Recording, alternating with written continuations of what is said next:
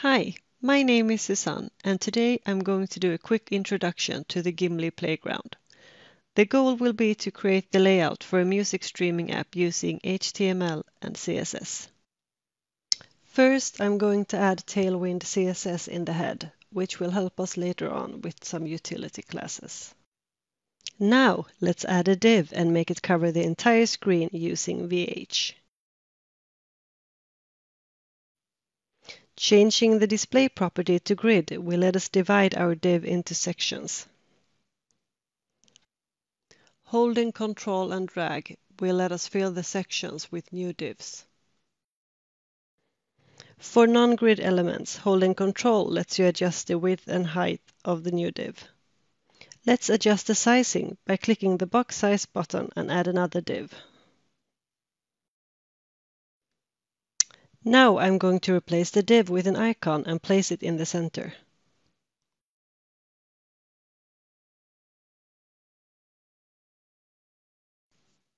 As you might have noticed, Gimli have been creating inline styles for us. Let's replace some inline styles with CSS classes. Notice how you are free to switch seamlessly between writing code and using visual tools. What you see is completely browser-based and will be available for free.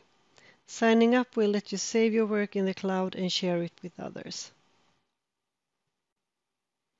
We might introduce professional features for a monthly cost in the future. This will, however, be additional features. What you see in this video will remain free. Some of you might wonder what happened to the previously announced Visual Studio Code extension. Since failing the Kickstarter campaign, that project is currently put on hold, but we do hope to be able to continue working on it someday. The beta version of Gimli will be available any day now. To get beta access, share or like this tweet or Facebook post, or just message us at any of our social media accounts. Thanks for taking the time to watch this. We hope Gimli will be of interest to you. That's all for now. Please keep watching the video. Bye!